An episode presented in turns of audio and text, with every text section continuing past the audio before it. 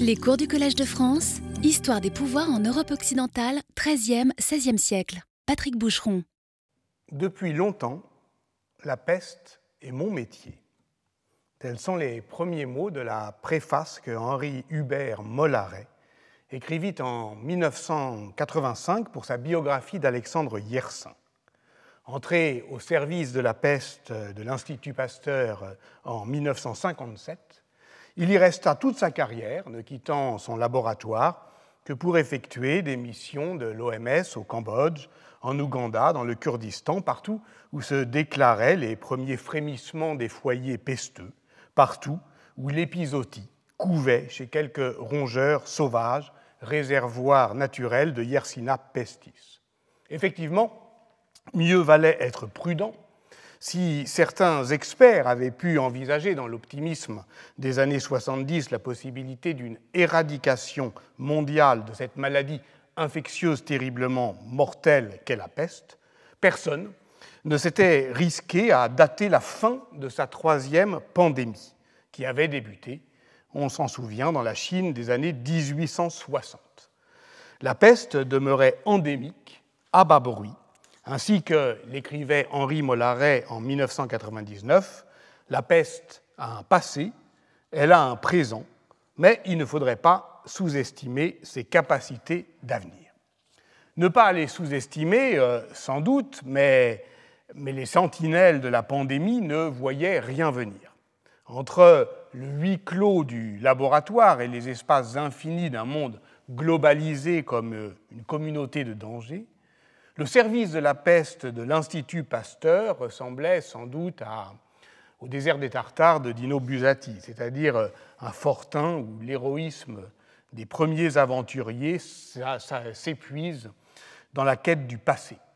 Parce que, puisque la peste nous épargne, au fond, pourquoi ne pas en écrire l'histoire? Souvenez-vous de la fin du roman d'Albert Camus, lorsque la peste se retire pour attendre patiemment dans les chambres, les caves, les malles, les mouchoirs et les paperasses. Alors, va pour les vieux papiers. Le docteur Henri Mollaret pouvait compter pour cela sur son archiviste, euh, son assistante Jacqueline Brossolette, avec laquelle il a co-signé une grande partie de son œuvre scientifique. Celle-ci, les travaux de euh, et Brossolette, constitue le socle de nos savoirs scientifiques sur la peste noire, socle sur lequel l'historiographie de langue française s'est bâtie.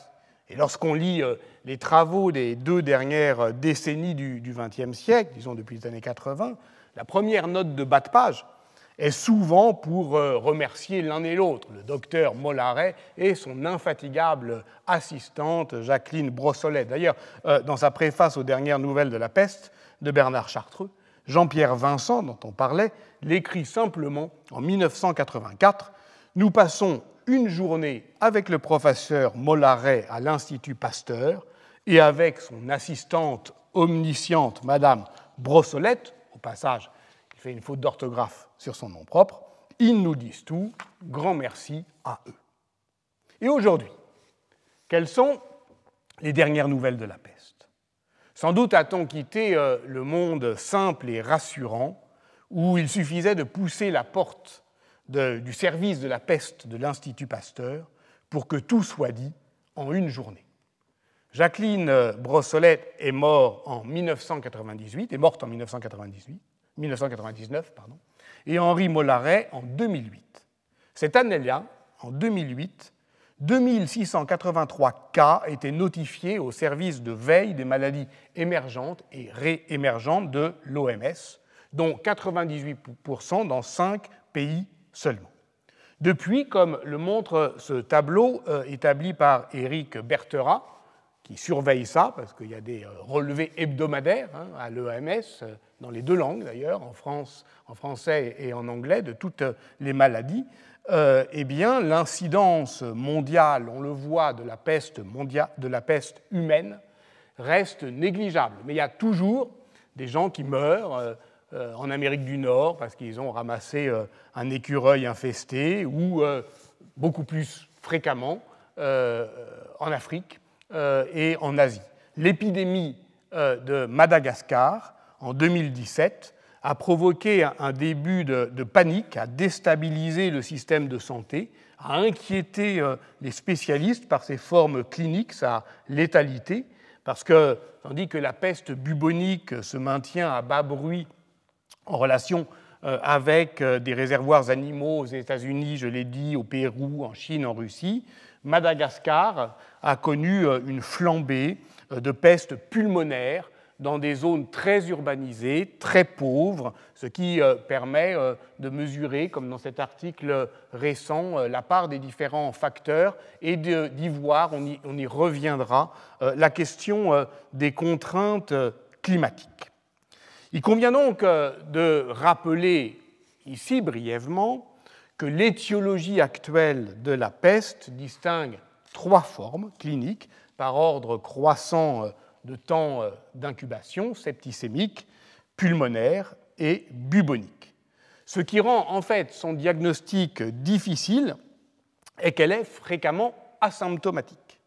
On peut être atteint euh, de céphalée, de vomissement, euh, de fièvre, ce qui ne fait pas évidemment un tableau clinique spécifique, et mourir avant l'apparition du premier bubon. Et ça, c'est une remarque capitale pour le diagnostic rétrospectif des historiens qui cherchent toujours euh, dans les sources narratives ou médicales la mention des bubons, qu'ils les trouvent parfois parce que évidemment euh, les médecins savaient les reconnaître euh, à l'aine et à l'aisselle, parfois, mais pas toujours. D'ailleurs, les médecins médiévaux étaient conscients de l'insuffisance de cette symptomatologie par le bubon, puisqu'ils avaient aussi remarqué euh, la présence de taches noires, carbunculi, euh, de pustules, donc euh, hors des zones des principaux ganglions lymphatiques, et ils sont signalés par exemple très fréquemment lors des épidémies de peste à Milan de 1452 à 1523, ainsi que l'a relevé Samuel Cohn et analysé longuement dans son livre Cultures of Plague paru récemment. Ce charbon pesteux correspond ou peut correspondre à la nécrose du flicten, c'est-à-dire de la, euh, de, la, de, la, cloque qui euh, est le point euh, d'entrée cutanée du, du bacille, en clair, de la piqûre de la puce infestée. L'incubation prend de 1 à 4 jours, le temps que le système lymphatique draine l'infection vers les ganglions euh, vers le ganglion le plus proche, formant un bubon à partir duquel le bacille se dissémine dans le sang et le malade meurt alors de septicémie dans 40 à 70% des cas en une semaine. À l'inverse de cette forme bubonique, maladie à transmission vectorielle, donc qui nécessite un hôte animal, disons le rat, et un vecteur, disons sa puce, la peste pulmonaire est, elle, contagieuse par voie directe aérienne d'homme à homme. Elle est mortelle en trois jours dans 100% des cas. Enfin, la peste euh, septicémique primitive résulte d'une infection euh, directe par voie sanguine, une plaie par exemple, et c'est une forme euh, plus rare, peut-être 10% des cas de peste dans le tableau clinique moderne. Parce que c'est de cela dont je parle, et toute la question, au fond, c'est de savoir si cette étiologie vaut pour les périodes anciennes ce qui suppose évidemment, si on le dit, de postuler une stabilité des comportements euh, épidémiologiques de la puce, du rat, de l'homme, d'autres animaux, on va le voir, pour ne rien dire effectivement d'une manière générale des environnements euh, naturels et pour ne rien dire du système d'interdépendance des maladies entre elles qui forment ce que euh, l'historien de la médecine croate Mirko Gremek a proposé d'appeler dès 1969 une pathocénose, c'est-à-dire un équilibre euh, écologique entre les différentes pathologies, dont certaines sont dominantes. Or, évidemment, ce qui caractérise la deuxième pandémie, c'est que la pathocénose est dominée par la peste, ce qui n'est plus le cas depuis le XIXe siècle à l'échelle mondiale et qui n'est déjà plus le cas lors de la troisième euh, euh, pandémie. Donc on reviendra en détail sur cette question de la pathocénose, mais de ce point de vue-là, effectivement, la deuxième et la troisième pandémie, et d'ailleurs la première, euh, on va le voir aussi, n'ont absolument rien à voir. Dès lors, même si la peste demeure endémique aujourd'hui, voire ponctuellement réémergente, elle n'est pas, on a compris, un enjeu de santé publique à l'échelle mondiale. Qu'est-ce qui fait pourtant qu'à l'inverse du temps euh, de Mollaret, il y a en moyenne un article par euh, quinzaine, deux à trois par mois, qui paraissent dans euh, la littérature scientifique sur Yersinia pestis. Trois choses. D'abord, la peste demeure, du point de vue de la santé globale, une maladie des rongeurs qui affecte la biodiversité. Le putois à pieds noirs, par exemple, rongeur carnivore d'Amérique du Nord, est aujourd'hui menacé d'extinction parce que sa principale ressource alimentaire, le chien de prairie, qui est en fait euh, gros comme une marmotte, euh, est décimé par la peste. Ensuite, parce que depuis les années 1995 environ, de nouvelles souches de euh, Yersinia pestis sont apparues, notamment en Mongolie et à Madagascar, qui sont de plus en plus multirésistantes aux antibiotiques.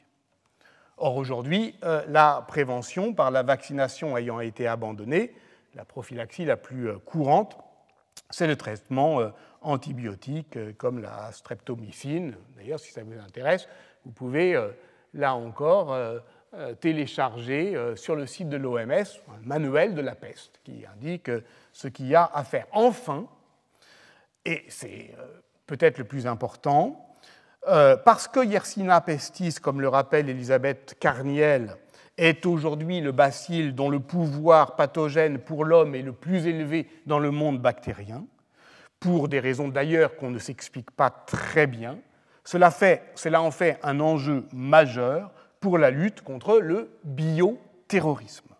Et c'est ce qui justifie le financement de la recherche euh, médicale dont profitent euh, paradoxalement euh, les sciences historiques. Je n'en prendrai qu'un seul exemple. En 2004, tandis que les cas de peste augmentaient à Madagascar, l'Institut Pasteur développait un test simple qui permettait de détecter par immunochromatographie l'antigène F1 qui est spécifique de Yersinia pestis, donc une languette dite euh, RDT, une bandelette réactive qui coûte 3 euros pièce et qui donne un résultat en 10 minutes. Bref, c'est une technologie qui est euh, adaptée au budget euh, de l'archéologie funéraire médiévale, disons. Voilà. Et c'est pour ça que trois ans plus tard, une biologiste turinoise, Raffaella Bianucci, obtenait des premiers résultats sur les restes osseux exhumés de sites funéraires contemporains de flambées épidémiques, comme à Martigues, comme à Draguignan, qui sont identifiés par, euh, euh, euh, les archéologues comme des lieux d'inhumation des victimes de la peste de Marseille de 1720. Et les résultats positifs dans cet article validaient pour la première fois un diagnostic rétrospectif de l'infection pesteuse sur des restes humains anciens.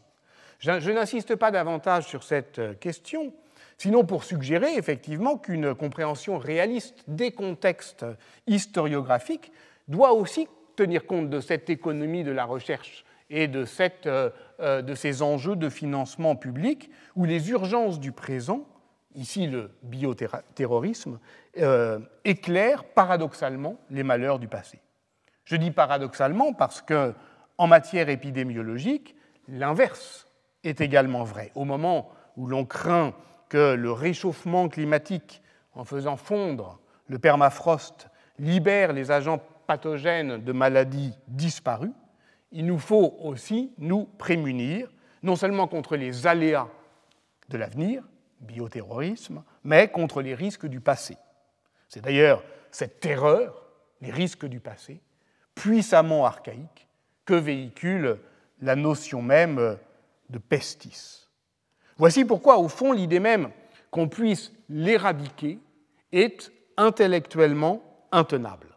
Elle va à l'encontre de la nécessité de composer des mondes, pour reprendre une des expressions les plus décisives de l'anthropologie de Philippe Descola, des mondes où euh, les humains ne se prétendent plus seuls face à la nature. J'aborderai J'abordais cette question pardon, à la fin de la séance précédente en évoquant l'utopie dangereuse d'un monde axénique, c'est-à-dire débarrassé de ces microbes qui représentent pourtant 55% de sa biomasse, 95% de sa diversité et dont seul 1% sont pathogènes, comme le rappelait Philippe Sansonetti, qui occupa euh, ici même la chaire de microbiologie et maladies infectieuses au Collège de France. Autant dire que Sapiens sapiens est un hôte très récent dans le monde des microbes. Il est là depuis 300 000 ans, ils sont là depuis 3 milliards d'années, ce qui justifie au moins théoriquement l'ambition du programme de la Deep History. Mais l'histoire récente du XXe siècle et de ses euh, vicissitudes permet aussi d'éclairer cette euh, histoire profonde. Un article récent euh, permet aussi de tirer les conséquences de l'échec des politiques d'éradication de la peste conduite en Union soviétique des années 1920 aux années 1970 environ et qui accompagnait euh, l'intensification agricole en Asie centrale avec l'emploi massif d'insecticides organochlorés dont l'efficacité, c'est bien connu, diminuait au fur et à mesure de la sélection d'insectes de plus en plus euh, résistantes.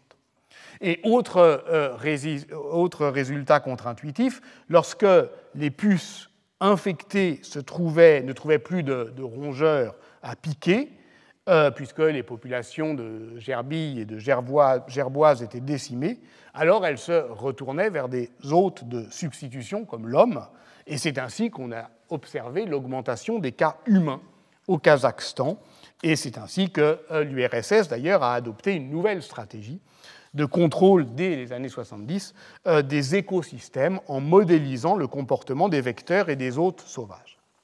Et c'est ainsi que l'on a pu aboutir à une compréhension globale euh, de, euh, de, la zoonose et euh, du saut d'espèces. On le voit ici en bas, la première étape est celle de l'existence de foyers qu'on appelle en zootique, on appelle une, en zootie une endémie animale, donc avant l'épidémie, c'est-à-dire des régions où le bacille circule à bas bruit, euh, à une échelle limitée, au sein d'une population euh, initiale de rongeurs euh, relativement résistante. Ici, ce sont des puces, dont certaines rencontrent le bacille parce qu'elles piquent sans doute des rongeurs, fouisseurs, qui ont été le trouver là où ils sommeillent dans la terre.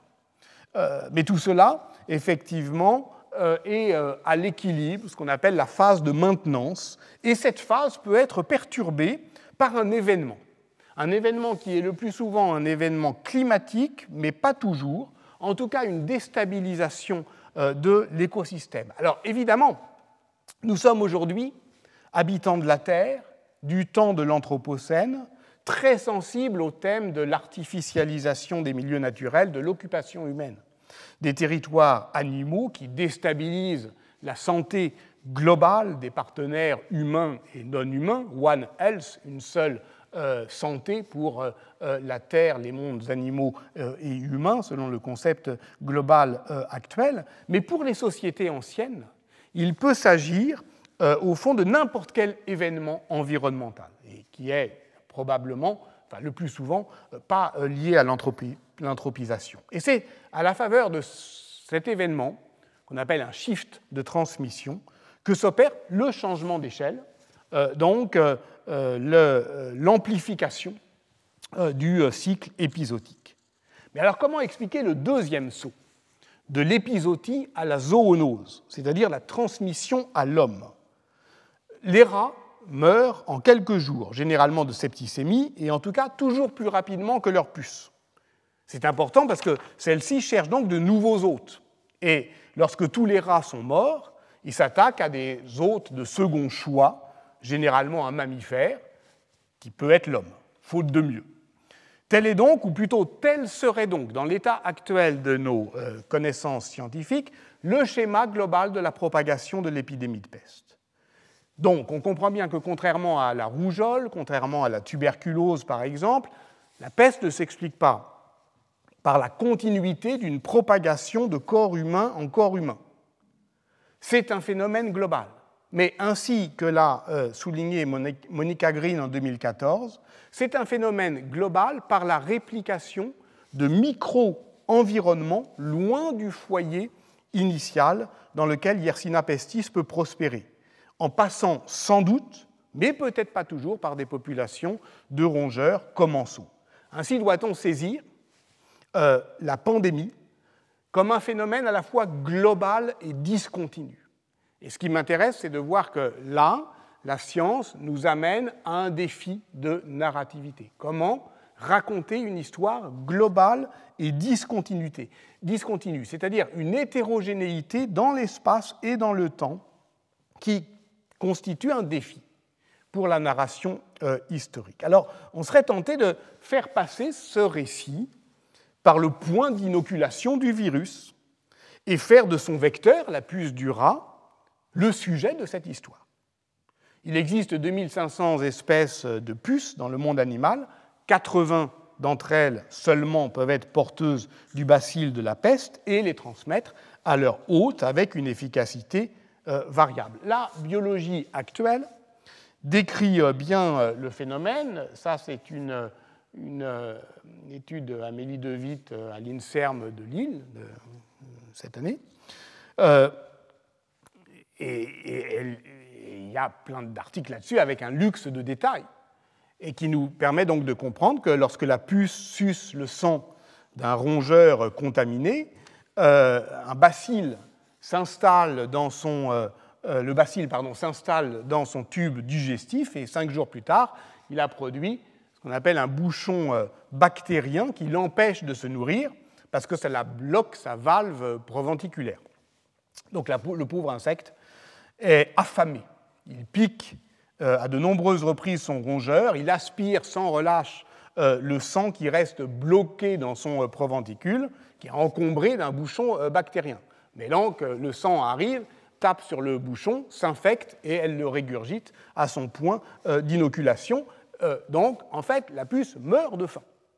C'est pour ça d'ailleurs qu'elle peut aller piquer des hôtes qui ne sont pas les siens. Donc, euh, je dirais déjà qu'au risque euh, d'infliger une nouvelle blessure narcissique à l'identité de l'homme en son sublime isolement, l'histoire de la plus grande catastrophe démographique de l'humanité commencerait ici par un bouchon bacillaire dans le proventicule d'une puce, un poids sur son estomac qui l'empêche de profiter de ce que les biologistes appellent son repas de sang. Je décris ici donc euh, évidemment une temporalité de laboratoire. Mais ce qui nous importe comme historienne et historien, c'est de le mettre dans le temps de l'histoire. Et donc, euh, la question n'est pas seulement de savoir ce qui se passe dans l'estomac de la puce, mais comment, effectivement, euh, euh, le saut d'espèces, et surtout à quelle vitesse il peut se produire. Et c'est là, effectivement, où, ça devient plus compliqué et, plus troublant. Pour comprendre euh, ce qui se passe, je vous invite à me suivre au Caire. Une étude récente d'épidémiologie a soumis les données démographiques qui sont fournies par l'épidémie de peste du Caire en 1801 à des modèles mathématiques élaborés pour calculer le temps qui sépare euh, euh, la mort des premiers rats de la mort des premiers hommes, donc le délai du saut d'espèces. Vous voyez euh, ici la population des rats diminuer. C'est évidemment lorsqu'il n'y en a plus que les puces piquent les hommes, et les deux courbes se recoupent euh, à euh, environ plus 50 jours.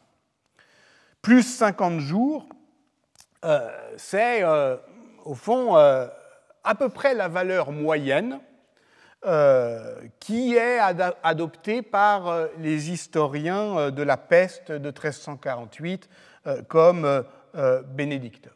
Donc là, on est bien dans ce que j'ai appelé l'orientalisme épidémiologique, hein, c'est-à-dire le fait d'aller voir aujourd'hui, ou en tout cas à l'époque contemporaine, celle de la troisième pandémie, bien documentée par des archives coloniales, euh, eh bien, ce qui a pu se passer euh, en Europe euh, dans le passé. Cet orientalisme épidémiologique, il trouve d'ailleurs à ce moment-là une expression picturale célèbre dans le tableau de Gros, Bonaparte et les pestiférés de Jaffa, auquel Henri Mollaret et Jacqueline Brossolette ont consacré une étude. Vous voyez que dans un décor frontal d'arcade qui rappelle le serment euh, des Horaces de David, eh bien, prend place cette grande euh, peinture d'histoire, la première de l'épopée napoléonienne, euh, qui est pourtant placée, j'y reviendrai, sous le signe de la cécité. Vous voyez à gauche celui qui ne voit pas, celui qui est plongé dans le noir de son manteau, et tandis qu'un vieux médecin arabe incise un bubon, ici, eh bien, Bonaparte, n'écoutant euh, que son euh, courage, euh, nouveau roi thaumaturge, se contente de le toucher en défiant du même coup le sacrifice christique. Cette image, en réalité, est une image de combat contre la propagande anglaise qui, depuis 1803, accuse Bonaparte d'avoir empoisonné à l'opium 1800, 1500 pardon, soldats de son armée qui a été contaminés par la peste lors du siège de Saint-Jean d'Acre. On le voit donc ici, on ne se débarrasse pas si aisément de l'orientalisme épidémiologique, même si l'on sait qu'en fait, on n'a pas attendu la médecine coloniale pour euh, mesurer les effets de la peste au, Caire. C'est au contraire le Caire, l'un des endroits du monde médiéval où l'on peut euh, saisir les effets euh, de la peste sur la société, sur l'économie, avec le plus de précision du fait de l'intensité de l'enregistrement documentaire de l'État mamelouk, qui n'a au fond d'équivalent euh, au XIVe siècle et XVe siècle qu'avec l'Angleterre. D'où une tradition euh, historiographique de comparaison entre euh, l'Égypte et l'Angleterre, depuis notamment le, grand travail de Stuart Borch en 2005. Mais dans une étude plus récente, le même Stuart Borch, avec collègue euh, de euh, l'Université de Bonn, euh, Tarek Sabra, a mené une analyse quantitative des effets démographiques de la peste de 1430 et 1460 au Caire. Peste terrible qui est appelée dans les sources arabes le grand anéantissement, al-Fana al-Kabir, parce qu'elle s'installe dans la durée. Ibn Khaldoun avait euh, de la peste de Tunis de 1348 euh, écrit euh, On eût dit un tapis que Dieu aurait roulé avec tout ce qui se trouvait dessus. Mais justement, depuis 1348, dans le Proche-Orient médiéval, le tapis ne cesse de rouler. Michael Dolls a compté 28 résurgences de la peste en Égypte de 1347 à 1517, soit une moyenne d'une peste tous les cinq ans. Or, la peste de 1430, qui est évoquée par Al-Magrizi, euh, ainsi que l'a montré euh, Julien Loiseau, Al-Makrizi se fait l'arpenteur de l'emprise des ruines au Caire, eh bien, il laisse, de même que celle de 1460, une saignée qui est comparable à celle que subissent les cités italiennes de, vous le voyez euh, ici, euh, de 1348, c'est-à-dire de l'ordre de 40% et peut-être même plus. Or, le sultanat mamelouk en produit une comptabilité désolée mais précise, consignée dans les registres du Diwan, du Bureau des héritages des défunts. Et comme on a également aussi un comptage du nombre des carcasses de rats, que l'on trouve, on peut calculer le délai du saut d'espèce. Or là, il est beaucoup plus important, il est cinq fois plus important euh, que euh, ce que euh, l'on attendait, puisqu'il s'établit à 250 jours. Ce qui suppose que l'épidémie soit circule beaucoup plus lentement dans la population de rats, soit que celle-ci est plus nombreuse, soit que là encore, il y ait, entre 1430 et 1801, eh une mutation dans le comportement épidémiologique euh, du rat ou de sa puce ou de l'homme que l'on ne connaît pas. Il y a donc là un mystère dont on peut prendre la mesure en faisant retour sur l'histoire de la découverte elle-même. Le mécanisme général du blocage euh, de la puce, là j'en ai donné des images euh, très modernes, mais il a été identifié dès 1914 dans le sillage des premières découvertes de Paul-Louis Simon, dans le cadre de la Commission des Indes, qui a concentré ses études sur la puce du rat, et notamment Xenopsylla Kéopis, particulièrement incriminée dans les zones chaudes.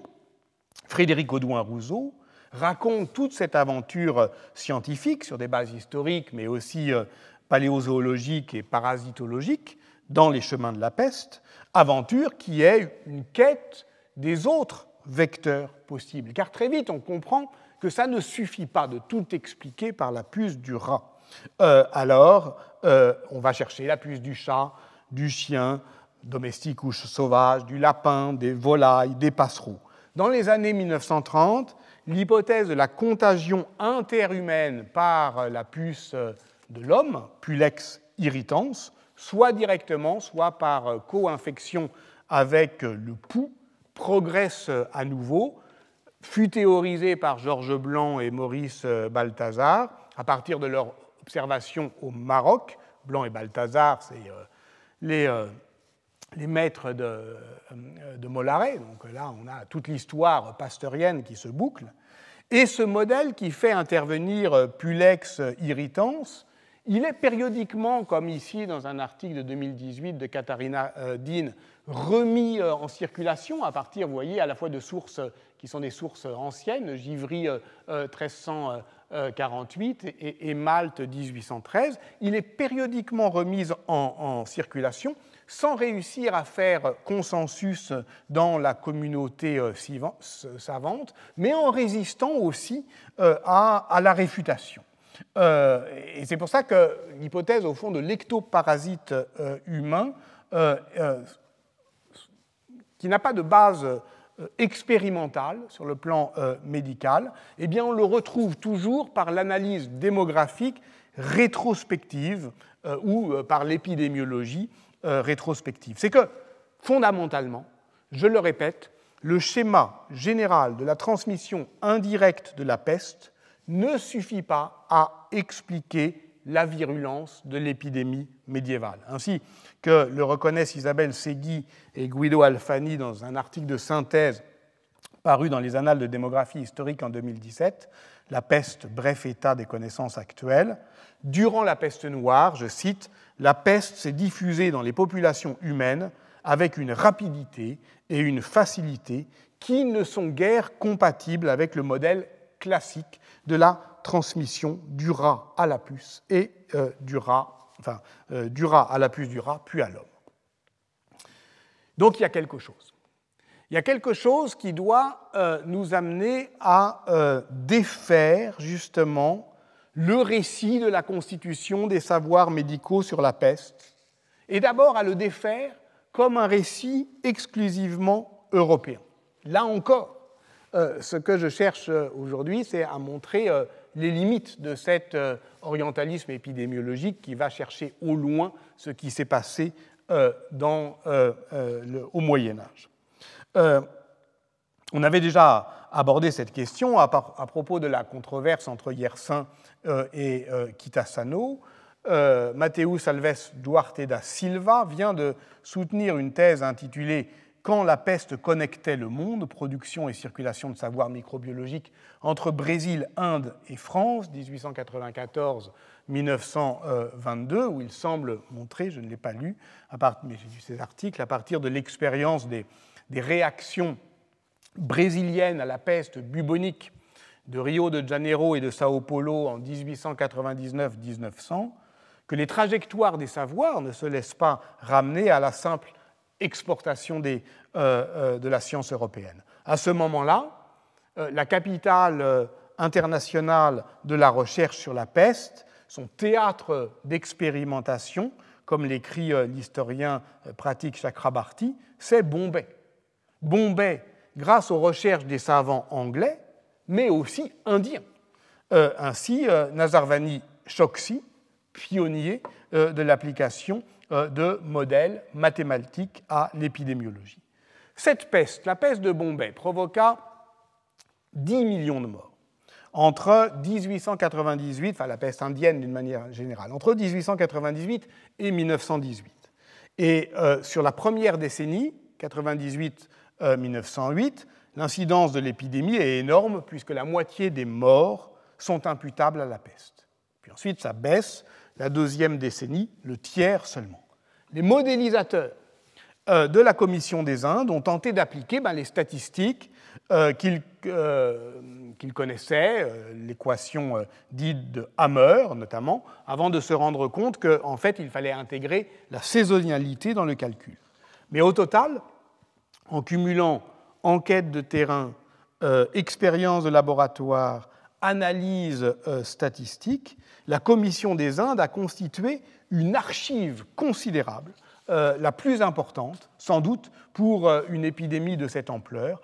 84 rapports d'études sur la peste en Inde de 1906 à 1911. Et c'est ce dossier que reprennent régulièrement les historiens sceptiques, et en particulier le médiéviste Samuel Cohn, dans euh, différents euh, textes qui sont parus en, 2002, dont un qui avait force euh, de paradigme, Black Death, The End of Paradigm, la, la peste noire, la fin d'un paradigme. Il en tenait pour une explication radicale, c'est que Yersinia pestis ne pouvait pas être l'agent pathogène parce que ça ne collait pas avec euh, les modes de euh, transmission et en rassemblant toute la documentation disponible sur la description symptomatologique et surtout sur la démographie de la peste noire, en la comparant aux données recueillies par la Commission des Indes,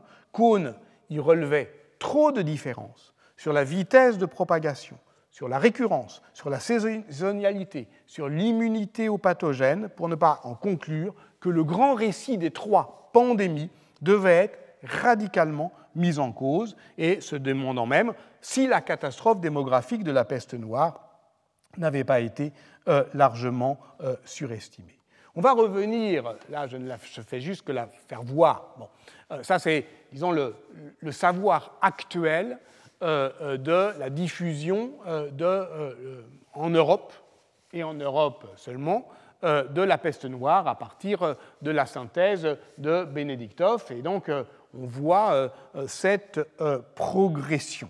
À partir de ces données qui ont été collectées, sans d'ailleurs être trop critiquées, là aussi on y reviendra, à partir de ces données, une équipe de géographes et d'épidémiologistes en 2005 conduite par Georges Christakos en Grèce, a mobilisé des modèles mathématiques très complexes pour calculer, à partir des données historiques disponibles, des vitesses moyennes de circulation à l'échelle de l'Eurasie. Et en gros, de 1347 à 1352, cette vitesse est foudroyante, entre 1,5 et 6 km par jour. D'ailleurs, une étude euh, euh, récente euh, à partir de sources, là encore, paroissiales, de registres paroissiaux anglais, a montré que cette vitesse s'accélère encore au XVIe siècle. Alors qu'entre 1897 et 1902, au temps donc, des trains, en Inde, elle progresse que de 10 km par mois. 2,5 à 6 km par jour en 1347 en Europe, 10 km par mois en Inde. Samuel Cohn a repris cet argument dans un article d'un numéro spécial de la revue Medical History en 2008 en admettant, même si les nouvelles avancées en paléopathologie devaient un jour permettre de déterminer si Yersinia pestis est l'agent de ces trois pandémies, les historiens et les scientifiques euh, seraient alors confrontés à de nouvelles questions. Pourquoi l'épidémiologie de la troisième diffère-t-elle si radicalement de celle des deux premières? Alors, lorsqu'il écrit en 2008, même si un jour on avait la preuve que Yersinia pestis est l'agent pathogène, il exagère un peu, puisque euh, le consensus microbiologique sur euh, l'identité de l'agent pathogène, au fond, il est désormais établi, et il est établi grâce aux méthodes de la génétique sur laquelle on va revenir la semaine prochaine. Mais je tenais à dire d'abord que cette réponse scientifique, au fond, elle ouvre surtout d'autres questions. En 2000, euh, c'était par d'autres méthodes, enfin par des méthodes, disons, de séquençage partiel, maintenant on a le séquençage total, euh, de Yersina euh, pestis, que l'équipe du docteur Didier Raoult eh bien, avait, suite à ce qu'ils appelaient joliment l'excavation d'un patient qui est mort de la peste noire à Montpellier, ce qui lui permettait, vous le voyez, d'affirmer avec un sens de la nuance et de l'autocritique que nous avons appris euh, depuis à apprécier euh, chez lui, eh bien, euh, nous pensons que nous pouvons mettre fin à la controverse. la peste noire médiévale était une peste. Mais c'est évidemment pas ainsi que se terminent les controverses historiques. Et si l'accord est aujourd'hui unanime sur ce point, est-ce à dire que le travail de Samuel Cohn est entièrement réfuté? Est-ce à dire qu'il est sans valeur?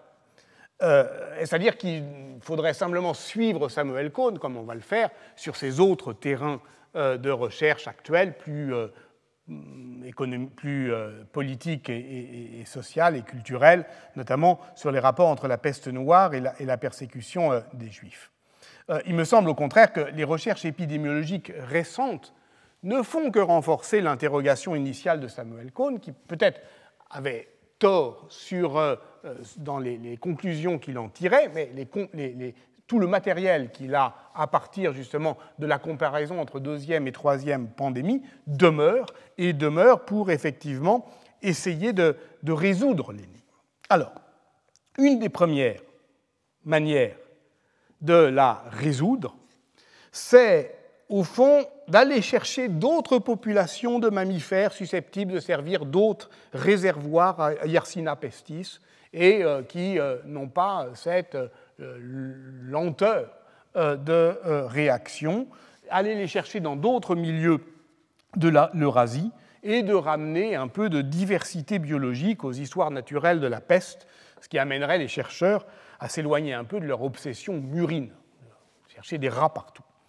Certains commencent à faire porter leurs soupçons sur les ectoparasites de la marmotte, auxquels j'avais promis lors de la première séance de faire la juste place qu'ils méritent. Les voici donc. En 1910, le docteur Wu Lien-Tie, chinois né en Malaisie, ayant fait ses études de médecine à Cambridge, qui fut nommé pour le prix Nobel de médecine en 1935, démontra qu'une marmotte euh, euh, qu'il avait observée en Mandchourie, Marmota sibirica, qui était très proche de euh, l'espèce commune euh, du Kazakhstan, Marmota bobak, était le réservoir hôte de la peste qui sévissait alors en Mongolie.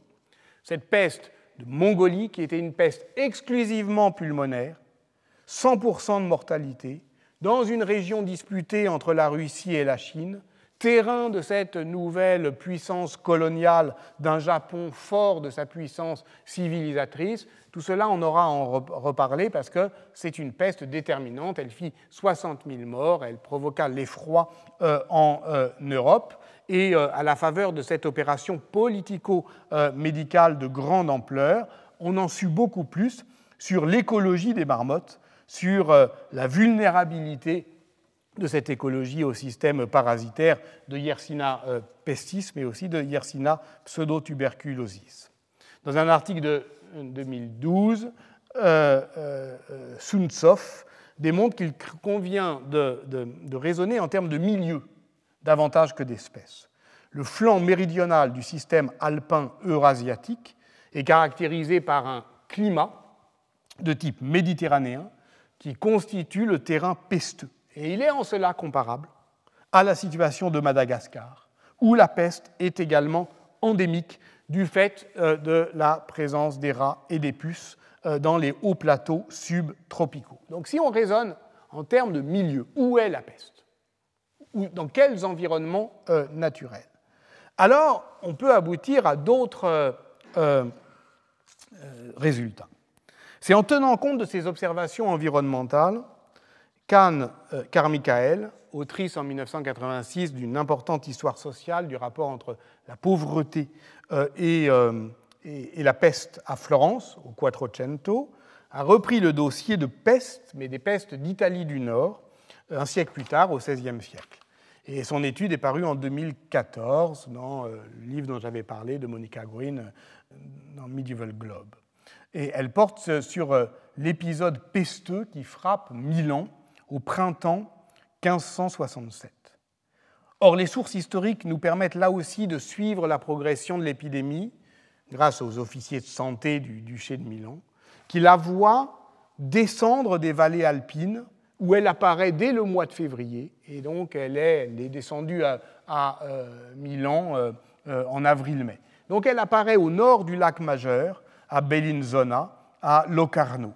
Et pourquoi les, officiers de santé la repèrent si tôt? Parce qu'ils sont habitués à la repérer si tôt. Parce que depuis 1361, la, peste à Milan descend euh, des euh, vallées euh, alpines.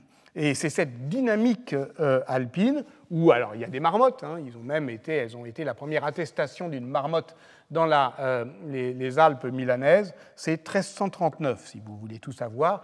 Le prieur bénédictin de Chamonix exige alors de ceux qui chassent dans son mandement une marmotte sur trois. Or, cette marmotte, qu'on appelle Marmota marmota, est très proche morphologiquement de la Marmota sibirica, euh, hôte de euh, la peste de Mongolie. La présence de ces, de ces, marmottes alpines permet donc à Anne Carmichael de poser une hypothèse non seulement sur la diversité biologique des autres réservoirs, mais sur l'explication historique de la persistance de la peste en Europe. Ce n'est pas qu'elle y revient sans cesse, c'est qu'elle y demeure.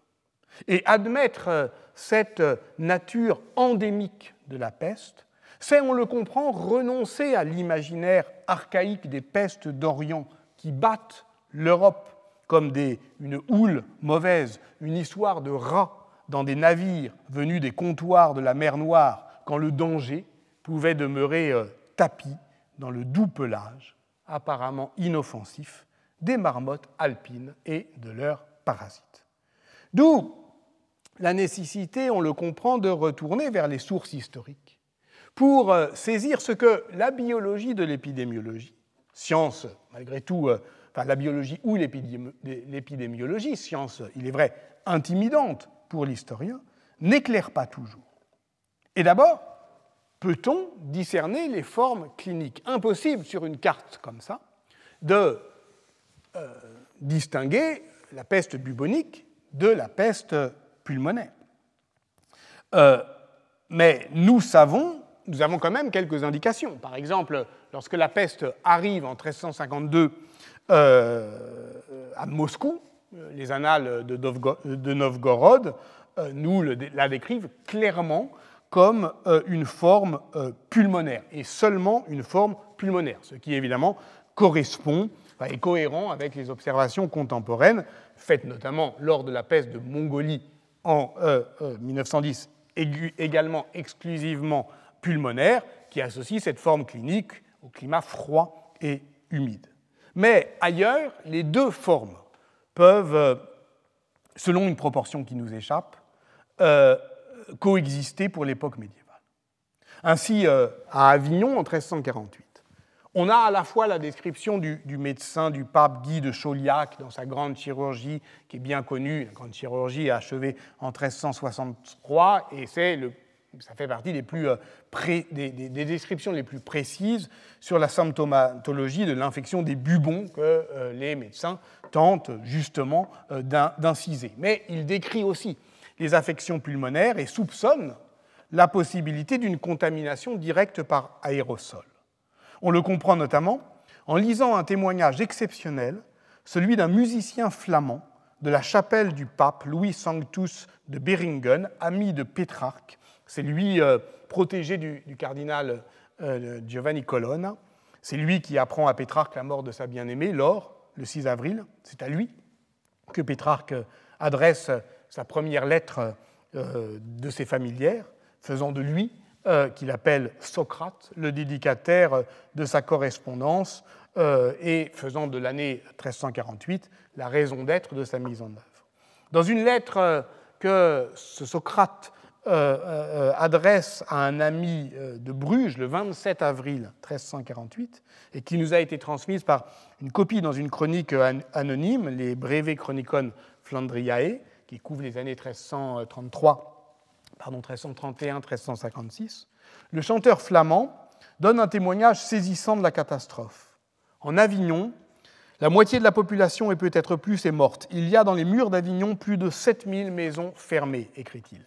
Louis Sanctus de Beringen est un moine bénédictin qui dispose de tout le bagage culturel ordinaire des savoirs de la peste. Il le décrit comme une épidémie venant d'Orient, provoquée par une conjonction astrale particulière et le souffle fétide du vent. Il craint donc qu'elle ne fasse finalement le tour du monde, je le cite. Mais il s'appuie aussi sur l'autopsie, l'autopsie des médecins. Et euh, euh, il écrit Beaucoup de cadavres ont été ouverts et disséqués, et on a constaté que tous ceux qui meurent ainsi subitement ont les poumons infectés et crachent du sang. Il souligne clairement la mortalité et la contagiosité de cette forme pulmonaire qui peut, dit-il, se transmettre par l'haleine.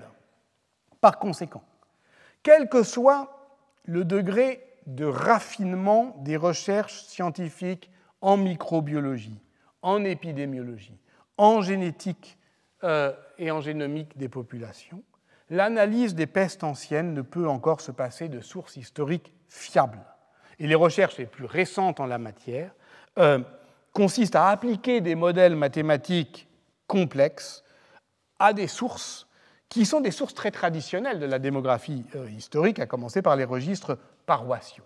L'analyse pionnière est celle de euh, Roger, Schofield en 1977 à propos de la peste de Collyton dans le Devon en Angleterre pour les années, 13, pour les années 1645-1646 et elle consiste à calculer la densité de morts par ménage et à mesurer la part de contagion interhumaine dans la propagation épidémique. Ainsi, euh, euh, il a pu également établir euh, le même résultat lors de la dernière flambée pesteuse en Scandinavie. On est dans les années 1710-1711, et donc décrit que la peste commençait comme une peste bubonique et s'achevait comme une peste pulmonaire. La même technique a été utilisée par Guido euh, Alfani et Samuel Cohn, qui cherchaient euh, toujours effectivement euh, des, des preuves pour son hypothèse, puis plus tard, dans un article plus récent, Marco Bonetti, dans le cas de Nonantola. Nonantola, c'est une communauté rurale de l'Italie padane, au nord-est de Modène, qui est frappée par la peste, la grande peste, la fameuse peste de 1630. Or là, c'est intéressant parce qu'on a un recensement euh, fiscal de 1629 qui permet d'identifier, juste avant l'arrivée euh, de euh, la peste, 3439 habitants répartis en 626 foyers fiscaux.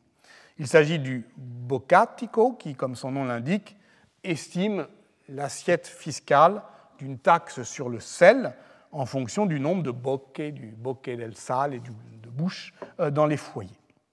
Donc nous savons qu'entre le 9 juin et le 31 euh, décembre 1630 euh, meurent 760 euh, personnes.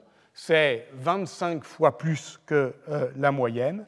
Et les registres d'inhumation permettent d'en identifier un tiers en les recoupant avec les registres du Boccatico. On observe d'ailleurs que pendant, voyez la courbe des inhumations, euh, les mariages disparaissent totalement. On ne se marie pas. Euh, il y a une reprise, évidemment, et des mariages et des baptêmes. Ensuite, euh, un rebond démographique. mais l'analyse démographique, ensuite, va décrire que, évidemment, la mortalité est corrélée avec l'âge, pas avec le sexe, pas vraiment avec le niveau de fortune, si ce n'est que ce niveau de fortune est lui-même corrélé avec la densité humaine par foyer. Et c'est ça la première corrélation.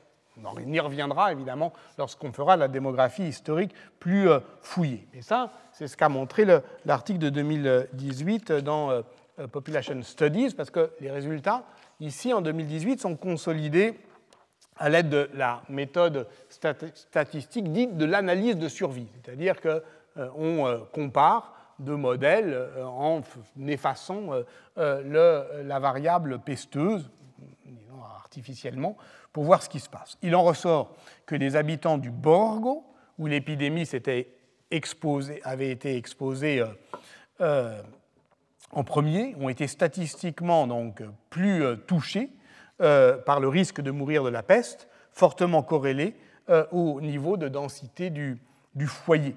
Ce qui met sur la piste, là encore, d'une contagion euh, interhumaine. Peste pulmonaire ou forme disparue de la propagation de la peste bubonique. Et pour quitter un peu le monde des statistiques, nommons les morts. Antonia Tarossi meurt euh, le 9 juin 1630 à 80 ans. C'est une veuve, son mari Claudio est mort à une date inconnue, et en marge de son nom est inscrit sur le registre d'inhumation euh, une main inscrite à note qui comincia il contagio. Ici commence la contagion avec elle. Donc c'est la première euh, victime. toujours cette volonté de faire commencer l'histoire d'un malheur avec euh, l'inscription d'un nom propre, d'un patient zéro.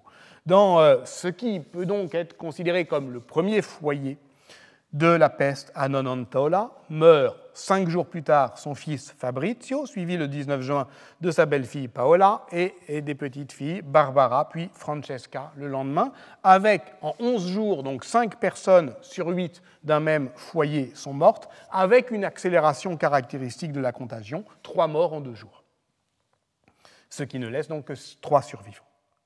Donc ça, il faudra évidemment tenir compte de cette... Euh, de cette réalité-là pour euh, euh, saisir, euh, je dirais, également l'impact social, mais aussi mental de la peste. C'est à ce niveau de l'analyse historique, celui du foyer familial, qu'il faudra mener l'analyse afin de comprendre comment la peste noire non seulement frappe, mais comment elle s'installe dans une famille, comme l'a installé, comme l'a montré Jean-Louis Biget, dans le cas de la famille Benoît en Limousin au XVe siècle, d'après le livre de Raison d'Étienne Benoît. Que conclure de tout cela? Sans doute doit-on, à l'encontre du schéma classique de diffusion indirecte par vectorisation d'un réservoir animal, réévaluer la part de la contagion interhumaine dans des mécanismes de propagation de la deuxième pandémie qui lui sont peut-être propres. Soit parce que la forme pulmonaire est plus présente qu'on le pense, soit parce que la forme bubonique se transmet selon un schéma biologique que l'on ne comprend pas car on ne l'observe plus. Et c'est, d'une certaine manière, euh, la limite de, cette euh, méthode que j'ai exposée depuis la semaine dernière euh, avec Alexandre Yersin. Cela expliquerait pourquoi, même si on se limite aux données de 1348, les mortalités les plus élevées sont toujours relevées parmi les communautés religieuses et monastiques qui vivent confinés dans des bâtiments souvent en pierre. Donc on peut supposer effectivement que les rats ne sont pas aussi nombreux qu'ailleurs. Euh, euh, euh, mais c'est le cas pour le couvent des ordres mendiants en Italie, comme l'avait déjà remarqué Yves Renoir en 1948, à Santa Maria Novella, à Florence, à Pise, à Sienne, à Luc, mais c'est aussi vrai dans le sud de la France. Henry Knighton, chanoine de Leicester, qui détestait les ordres mendiants, consigne l'hécatombe dans son Chronicon de manière assez peu charitable. Je le lis. Parmi les carmes d'Avignon, 66 moururent avant que les citoyens ne s'aperçoivent du désastre. Ils crurent d'abord qu'ils s'étaient entretués. Des ermites de Saint-Augustin, il n'en resta pas un seul, et ce n'est pas dommage. En Provence, 358 frères prêcheurs sont morts pendant le carême. De même, à Montpellier, sur 140, il n'en reste que 7. 7 aussi à Maglone sur 160, c'est encore assez. À Marseille, sur 150 frères mineurs, il n'en reste pas un seul, c'est bien ainsi. il n'est pas impossible que euh, la haine euh, l'aveugle, qu'il exagère un peu. Cela devrait d'ailleurs inspirer un peu plus de prudence aux historiens qui, comme Samuel Cohn d'ailleurs, usent de ces données chiffrées directement. Mais au moins, ça prouve que pendant la peste, les affaires continuent. Je veux dire, au sein de l'Église, la haine entre ordres religieux.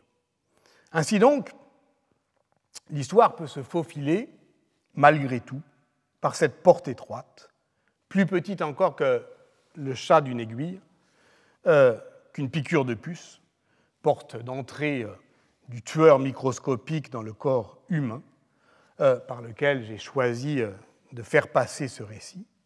L'histoire peut s'y faufiler, non pas du fait de ses grandeurs, on ne fera pas ici le récit majestueux de la mort noire, mais, on l'a vu avec Henry Knighton, de ses petitesses. Ici, une nonagénaire qui meurt à Nonontola, là, un chanoine qui bougonne à Leicester. J'ai intitulé la séance qui s'achève aujourd'hui Yersina Pestis, Histoire naturelle, sans me décider s'il me fallait la proposer au singulier, à la Buffon, ou au pluriel, comme Pline l'Ancien. C'est que là encore, ce qui est mis à l'épreuve, c'est notre capacité à raconter l'histoire. Voltaire, dans son dictionnaire philosophique portatif, croyait pouvoir trancher. Il, y écrivait en 1764 L'histoire naturelle, improprement dite histoire, est une partie essentielle de la physique. Nous sommes euh, les enfants de l'Anthropocène, désireux de faire société par la composition des mondes, et nous en sommes moins certains qu'aujourd'hui, que l'histoire naturelle, ce n'est pas de l'histoire. C'est que l'on ne manie plus impunément euh, les notions de nature, ni d'ailleurs celles d'histoire, et de ce point de vue-là, nous ne sommes pas seulement séparés de la génération de Voltaire, mais de celle de Henri Mollaret et de Jacqueline Brossolette, avec laquelle je commençais aujourd'hui histoire naturelle de Yersinia pestis, donc, pourvu qu'elle ne soit ni naturaliste, ni historiciste. Comme on le verra la semaine prochaine, cet effort narratif met à l'épreuve la dichotomie trop sommaire entre naturalisme et constructivisme, puisque c'est à cette réflexion épistémologique que nous convie le tournant génétique de nos savoirs euh, sur la peste, obligeant l'histoire des sciences à en rematérialiser euh, euh, l'approche parce que Stéphane Van Damme a appelé récemment la seconde nature. Je vous laisse cette semaine au seuil de cette réflexion en la donnant seulement à voir par l'entremise, j'allais dire par euh, l'entrebâillement de ce tableau de Gros, Bonaparte visitant les pestiférés de Jaffa, que je ramène euh, à nouveau sous nos yeux. Parce que j'y vois une image zébaldienne, si je me décide malgré tout à risquer ce titre, Yersina Pestis, histoire naturelle, peut-être avec des S entre parenthèses, c'est en pensant à l'auteur de, de la destruction comme élément de l'histoire naturelle. C'est en me souvenant que Zébald écrit après la nature, qu'il écrit après l'histoire, que ses récits euh, en lambeaux explorent par fragments un déni de mémoire. Des récits en lambeaux, oui, du fait de ce qu'il appelle l'effroi abyssal, menaçant alors de saisir tous ceux qui, ouvrant réellement les yeux au milieu des ruines, décident aussi de ne pas voir. C'est la science qui aujourd'hui nous met sur la voie. En donnant des réponses nouvelles à des questions anciennes, elle pose de nouvelles questions. Et la tâche de l'historien est peut-être aussi de montrer que certaines de ces questions nouvelles peuvent recevoir des réponses anciennes. La transmission de Yersinia Pestis garde son mystère. Dans les années 80, je l'ai dit, l'historiographie avait les yeux rivés sur les trafics commerciaux qui sillonnaient la Méditerranée et les rats dans les cales des navires. Aujourd'hui, elle lève les yeux vers l'histoire environnementale des marmottes alpines, Si l'on veut décrire, euh, au fond, si on veut écrire quelque chose comme de la peste comme élément de l'histoire naturelle, il nous faut donc produire un récit à la fois global et discontinu. Comme Zébald, nous devons donc travailler à restaurer la lisibilité de l'histoire en faisant droit à la constellation des images. Et ce travail, qui est un travail de montage, qui euh, fait suite au style des pasteuriens dont je parlais la semaine dernière, qui vise à traverser les disciplines, eh bien, euh, euh, ce travail donc de rendre lisible l'histoire produit des, montages, y compris par le travail fictionnel. Ainsi, dans cette image, sur laquelle je vous quitte cette semaine, dans De la destruction comme élément de l'histoire naturelle, Zébal décrit ceci. Même s'il s'agissait là des preuves indubitables d'une catastrophe s'étendant au pays tout entier, il n'était pas toujours simple de collecter des renseignements plus précis sur les modalités et l'ampleur de la destruction.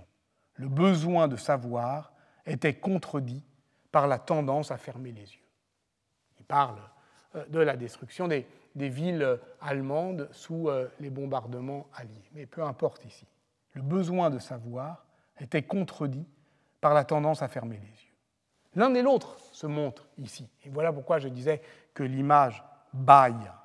Bonaparte brave la mort en défiant la contagion. Il est le roi Christ qui touche les écrouelles, mais il est aussi Saint Thomas qui doute du sacrifice du Christ. Il est celui qui veut voir pour croire et qui, ce faisant, ne sait pas ouvrir les yeux sur la vérité.